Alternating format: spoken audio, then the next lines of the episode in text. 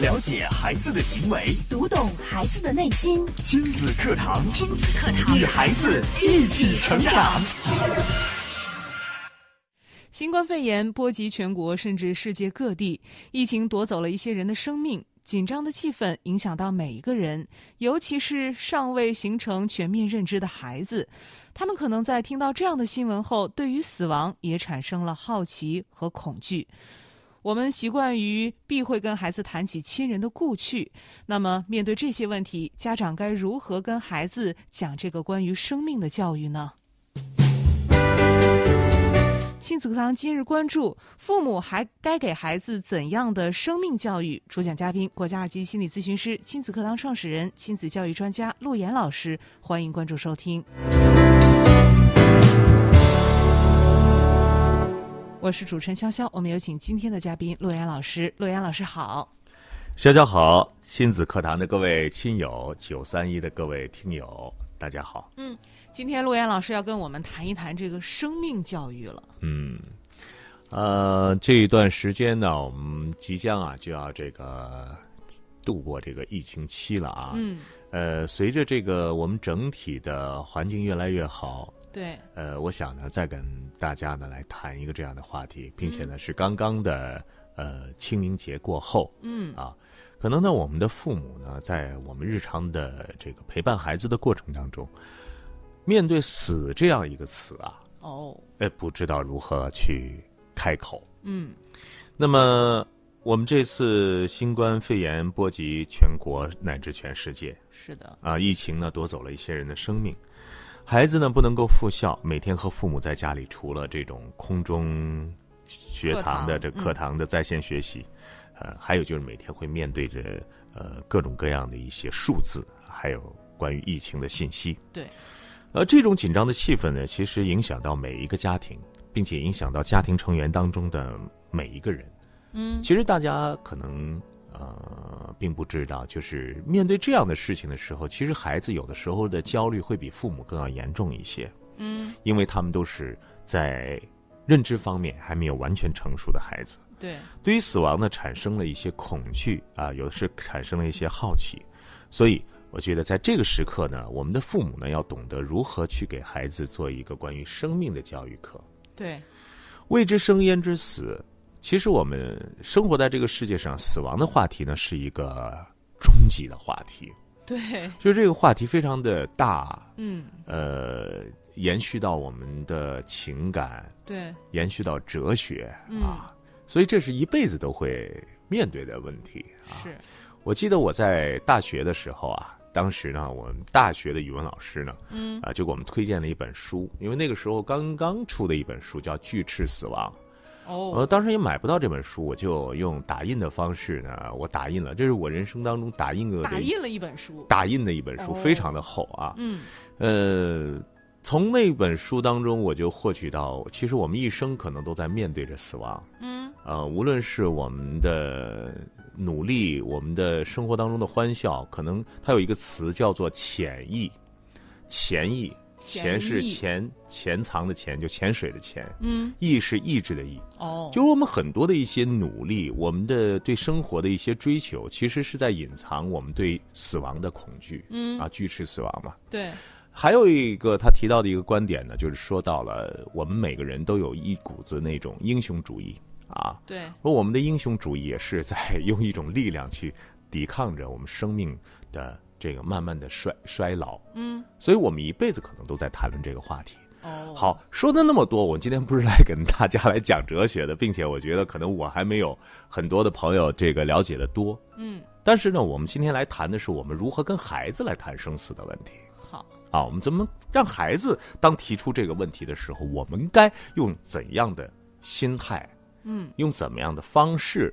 来和孩子进行交流啊？说大一点就叫教育吧。教育，对，嗯，那么在我们中国呢，死亡这两个字呢，一直是我们很避讳的词汇，我们不愿意谈起，不愿意谈。呃，父母在家庭文化的传承当中呢，提到死亡呢，就会觉得特别的晦气、不吉利。对，那么，或者我们很多的家长不知道怎么去说死，嗯，就这个“死”怎么说这个字，然后我们就会逃避。对，避而不谈，是的，甚至呢还会呵斥孩子，说不要说这个词啊，太不吉利了。赶快赶快，嗯，呸呸呸，抹红，嗯对抹红抹红， 赶快抹抹红啊！我们会觉得这是一个晦气的，然后不好谈，然后甚至带带来不吉祥的一个寓意。对，所以绝大多数的父母还是，呃，很难或者不会给孩子谈起这个话题，甚至呢，我们呢几乎看不到，在我们的火葬场、我们的殡仪馆，嗯啊，我们的这个医院，包括送葬礼，嗯，我们很难看到孩子，是我们是不允，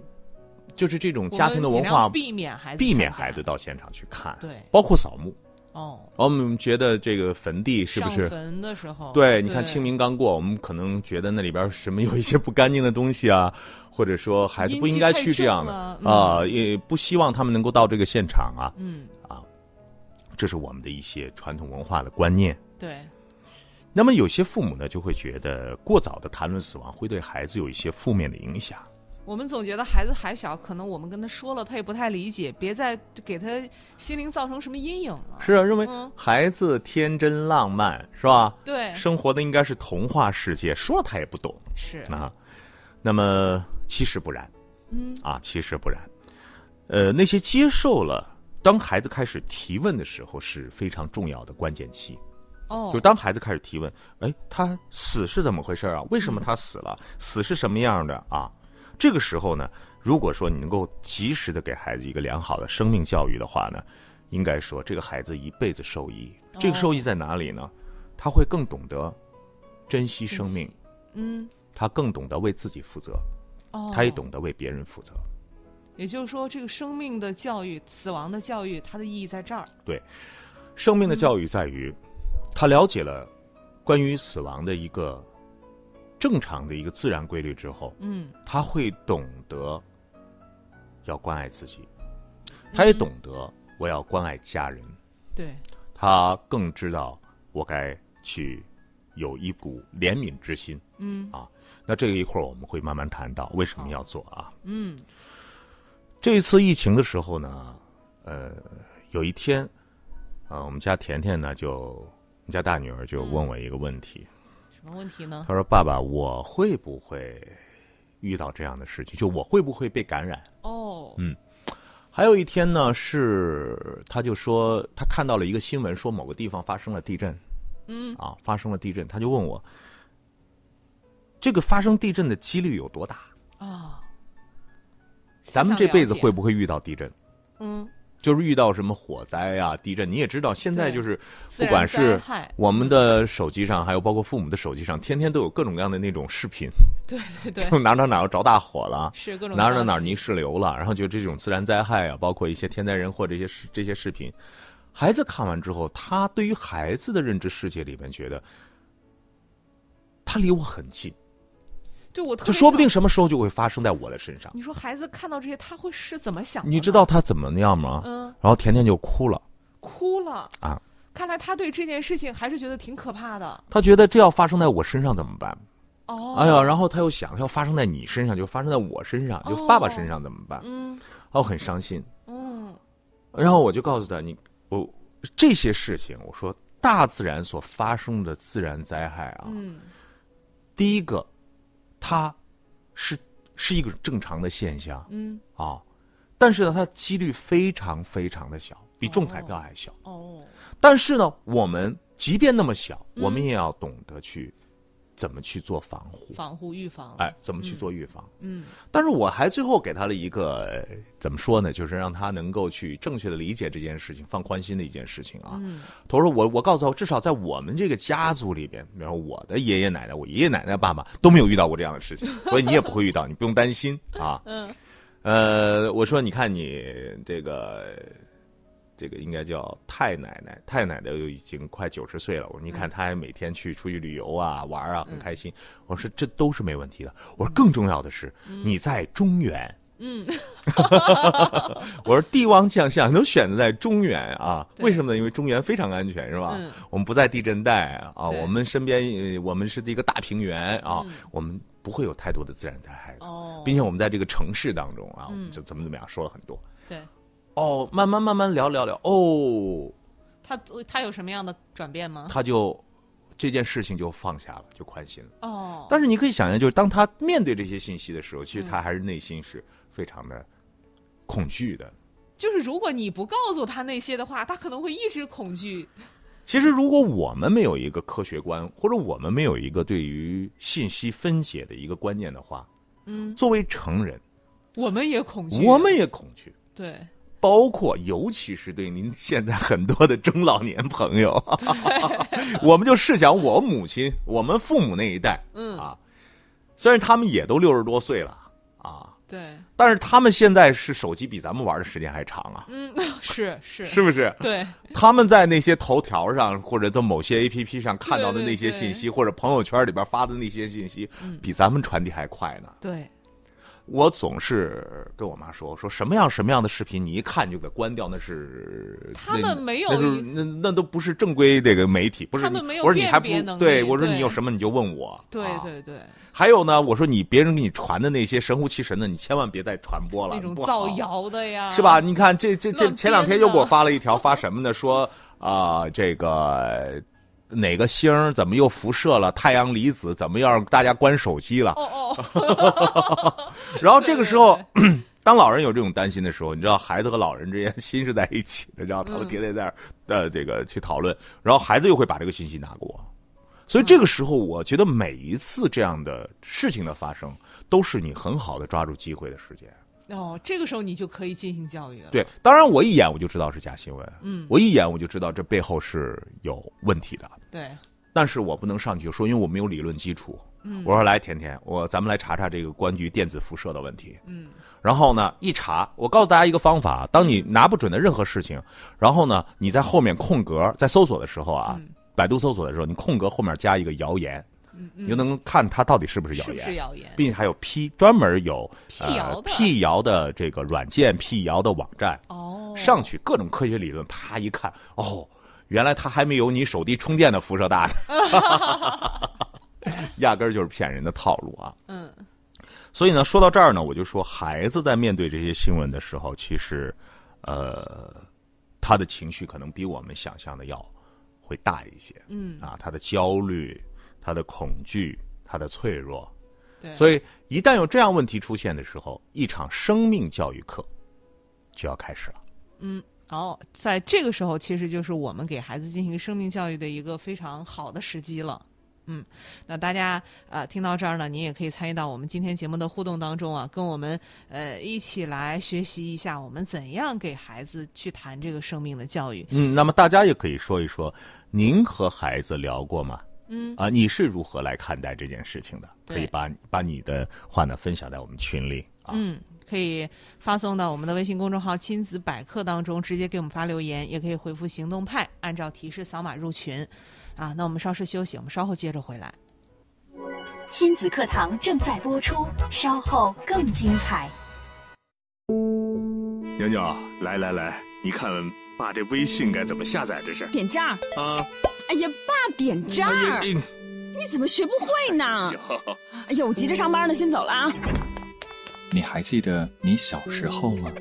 他们花了很长时间教你用筷子。来，女儿，哎，握住这儿。哎，对了，乖乖，你真棒。他们不厌其烦地教你穿衣服，来，宝贝儿，我们再试试。先把一只胳膊伸进去。 哎呀，宝贝儿，你又穿反了。当你老了，时间久了，你忘记了他们的耐心，他们却忘不了对你的爱。当他们一天天变老，你是否也愿意把他们他们当做当做孩子？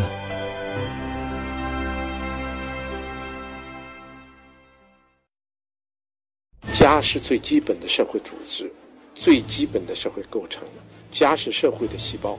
只有每个细胞都健康，社会机体才会正常。我是王立群，推荐你收听郑州电台亲子课堂，关注家庭教育，就是关注社会和谐，托起民族的未来。开车需要学习，电脑需要学习。那教育孩子呢？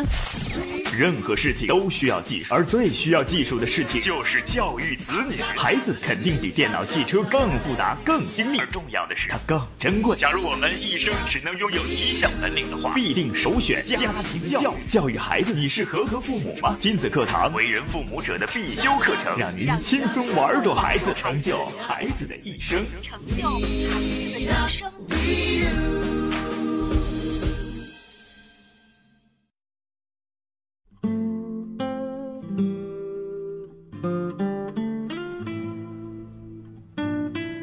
欢迎大家继续收听亲子课堂节目。今天陆岩老师来跟我们说一说，作为父母，我们该怎样给孩子去进行这个生命教育。当然，我们欢迎大家也参与互动啊！您可以关注微信公众号“亲子百科”，直接在后台给我们留言，也可以回复“行动派”，按照提示来扫码入群。刚刚陆岩老师也跟我们说了，当孩子提问的时候，他有问题的时候，其实就是我们对他进行生命教育一个很好的契机了。非常好的一个窗口、嗯啊，借助好这个窗口开始。那么，父母对这样的话题呢，首先呢是千万不要回避啊，嗯也不要去忌讳，嗯啊，了解死亡是我们每个人必须去直面的，对啊，我们要去直面它。那么，只有我们去面对它的时候，我们才会倍感珍惜嗯，当下的生命，对，倍感珍惜现在的生活。啊嗯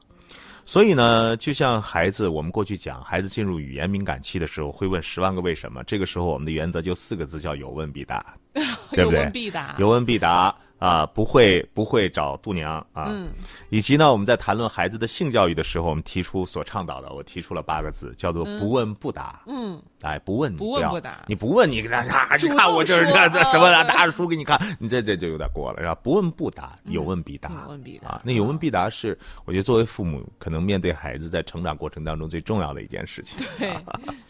那么家长呢，还要注意自己的情绪和状态啊，嗯是有耐心的、温和的去正面回答这个问题。对，啊，很多家长不喜欢用一些词汇，比方说死亡、死了，嗯啊，死去，他可能会说他走了，嗯，孩子理解不了走了去哪儿了， 你再给我讲一讲走了对，是出去了 吗？是吧？我们都会老了，还有说老了对是吧？我们我们会忌讳这个死这个词，我们会说呃谁谁老了啊。嗯当然，对于孩子来讲，这个话题的时候，还是要用正面的回答方式，对，减少准孩确子的的这种疑问、恐惧。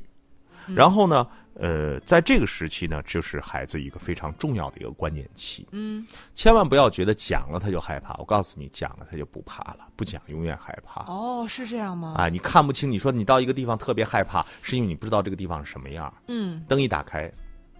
你就都不害看见了，你就哦不害怕了，就有底儿啊了，嗯，你什么都看不清的时候，朦朦胧胧的时候，你就是最害怕恐的。惧的，嗯人看不到的地方是害怕的。对，完了，你要去一个鬼屋，你总觉得后面最害怕，前面并不是最害怕的。是， 对， 后面有一只手一直在摸你，那多恐怖！啊对，所以呢，死亡呢是人的一生必经的事情，嗯，啊、是一个终极话题。那么，死亡对于儿童的发展心理，从他的认知，它是一个怎么样的过程呢？我觉得这是一个很有趣的一个话题。就 嗯哦，我们这是一个以心理学为基础的家庭教育节目。嗯，所以我们就来看一看孩子是不是生来就知道自己要死，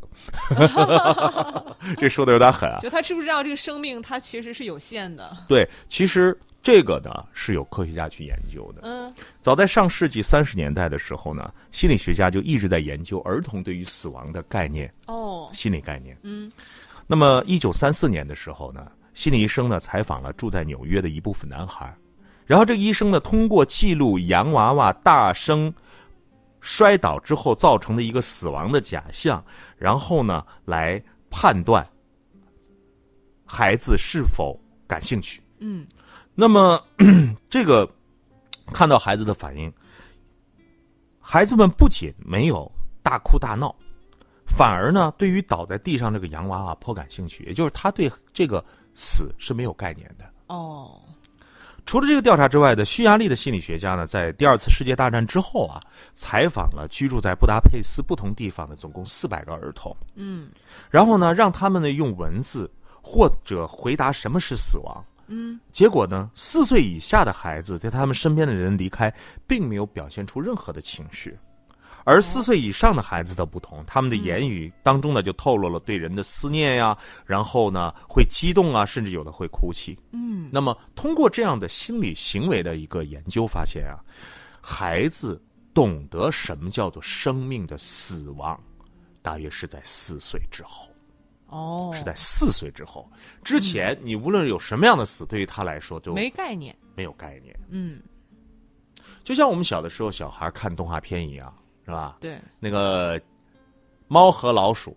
能死无数次又活过来。，对，每一集都要死很多遍。对啊那是孩子的一个呃自己的一个大脑当中世界。嗯那随着他自我世界的建立，科学观的慢慢的形成之后，他才慢慢的认识到了什么叫做真正的死亡。嗯，所以有一个分界岭，就是在四岁。四岁。死亡的认知啊，亲人的去世、动物的死亡，嗯都会让孩子意识到死亡的存在，慢慢的开始担心映射到自己的身上，就我有一天哦会不会这样？这就是一个心理发展的过程。嗯，那么在这样的一个关键时期呢，父母就是非常关键，就是在四岁之后，孩子提问的时候非常的关键。嗯，心理学家研究表明呢，学龄前的大部分的孩子对于死亡的认知并不充分。嗯，他们认为什么呢？他们认为死亡是一种暂时的，暂时的。然后呢，可逆的，哦是不正常的现象。哦，暂时的呢，就是说这会儿死了一会儿还能活过来，还是活的；嗯可逆的，就是死了之后呢还是可以活的复。活的。不正常呢，指的是他死了，他不对呀、你赶快活过来。哦嗯就是他看到的一个，比如说他死掉的一个东西，他会嗯，他把他拽起来，还要跟他玩儿，因为嗯他、他认为这种状态就像睡觉一样，他是不正常的。啊、哦，你没他没有死的概念嗯啊，他只是认为是一种不正常的现象。嗯那么，由于他的认知发展的不全面，以及一些孩子就是动画片的影响，刚才我说的像《猫和老鼠》啊，各种各样的这个动画片里边，能够对把人这个打得粉碎啊，都死了多少遍，最后都嗯能复活回来。所以，这个理解在四岁以前是正常的，但是慢慢当开始提问的时候，他就开始认识死这个概念了。嗯，那么，在决定跟孩子谈死亡之前呢，你不妨去问一问，到底死是什么样子。哦普遍孩子认为呢，死去的人还会再回来。你比方说，孩子会说：“爷爷去另一个世界了，他什么时候会来看我呢？”嗯妈妈，我的小小鱼死了，你能让它活过来吗？嗯嗯，爸爸，猫有九条命，它都不会死。哦所以孩子不能够理解死亡是一件永久的事情，他们对认为有一天还会回来。对呃，并且呢，他们会认为呢，呃，死亡是可以避免的，就是嗯如果我是谁谁，我就不会死。比方说，爸爸奥特曼永远不会死，哦然后奥特曼对打怪兽哪集他也死不了，是不是对？那变成超级大英雄了啊！是的然后还有一些孩子会说。爸爸，我长大了要当一个超级英雄，因为英雄是不会死的。嗯所以这里边有个观念，就是他不知道什么会导致死亡。哦，就是这是孩子脑中的概念。并且有些孩子呢，还会在死亡面前呢，会有一些问题纠归错。嗯，比如有一个孩子，他会这样说：“他说，我老在我爸爸身上跳来跳去，一定是我太顽皮了，因为他爸爸得了重病嘛。”嗯，然后孩子就会认为是因为我天天骑大马呀，在孩爸爸身上跳来跳去，是我把孩爸爸弄死了。哦，这就是一个当孩子逻辑思维发展不健全的时候，他就不明白什么会导致死亡，他甚至会关联很多无关的因素，他甚至会关联自己，嗯，陷入一种自责的心理当中。因为他不明白真正的原因是什么。所以说呢，我们听了刚才的这一系列的讲述，我们就需要给孩子灌输一个正确的一个生命的观念。对，这个太重要了。对，否则他如果说在这样的朦朦胧胧去懵懂的过程当中，自己去产生了一些自责，甚至是自己产生对死亡的一些错误的观念的时候，会对他有什么影响吗？嗯，因为孩子的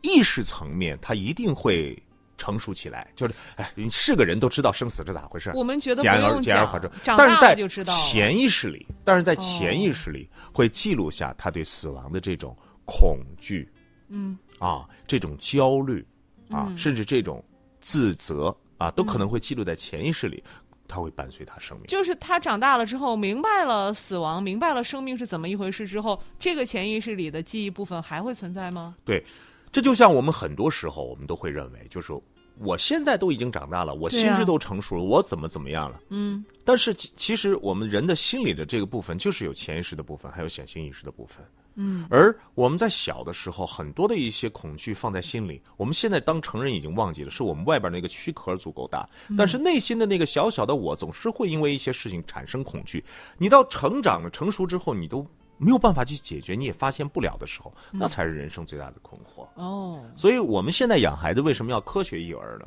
就是让尽量的让父母对孩子的一些心理呢，嗯是产生负尽量少的产生负面影响对，啊，我们尽量多的产生一些积极的影响。嗯，所以下一期节目呢，我想跟大家来谈的就是孩子的生死当中最重要要面对的几个原则。嗯啊，我们可以简单的先做一个预告，嗯，比如说你要告诉孩子，死亡是不可避免的，这是一定会发生的。，死亡是不可避免不可的，避免嗯也就是呃，这个说到的无常是吧？生命无常。嗯，那么第二个呢，是要告诉孩子的是，生命是不可逆的，不可逆，是不可逆的。人这个不死能可复逆嗯生到的什么？程度呢？就是嗯人死如灯灭。对，那么这个不可逆还到什么程度呢？就是今天过去了，永远没有今天。嗯哦，所以我们要我怎么每一样，哦天都不可逆 的，所以我们要怎么样？要珍惜每一天。我们要珍惜。我昨天还跟呃女儿在谈这个吸食的问题啊。嗯嗯，她因为玩了一些这个，自她她她拍了一下抖音，花了一个多小时，然后晚上的时候呢，就跟我呃很伤心的哭，她说我有几个古文没有背嗯啊、我说第一时间是你自己的啊，时间是你自己的，嗯，你千万不要想着明天我就背能会把了它，弄好。明天我加把力，我就把它弄好了。嗯我说，甜甜，你知道人有几天吗？在这个世界上，嗯，我说人只有一天，哦，只有一天，人只有一天，就是今就是天，今天，嗯就是今天因为明天和今天，你还是这样的，完全你还是如法炮制。一样的。你可能还会因为一些想玩啊，或者说有什么瘾头啊，然后没有控制住，然后该办的事情没有做，然后其他的一些很琐碎的事情影响了你。嗯，所以我们现在想的就是怎么样处理好自己的时间，把自己的时间把控好。对所以吸食这个东西啊，我们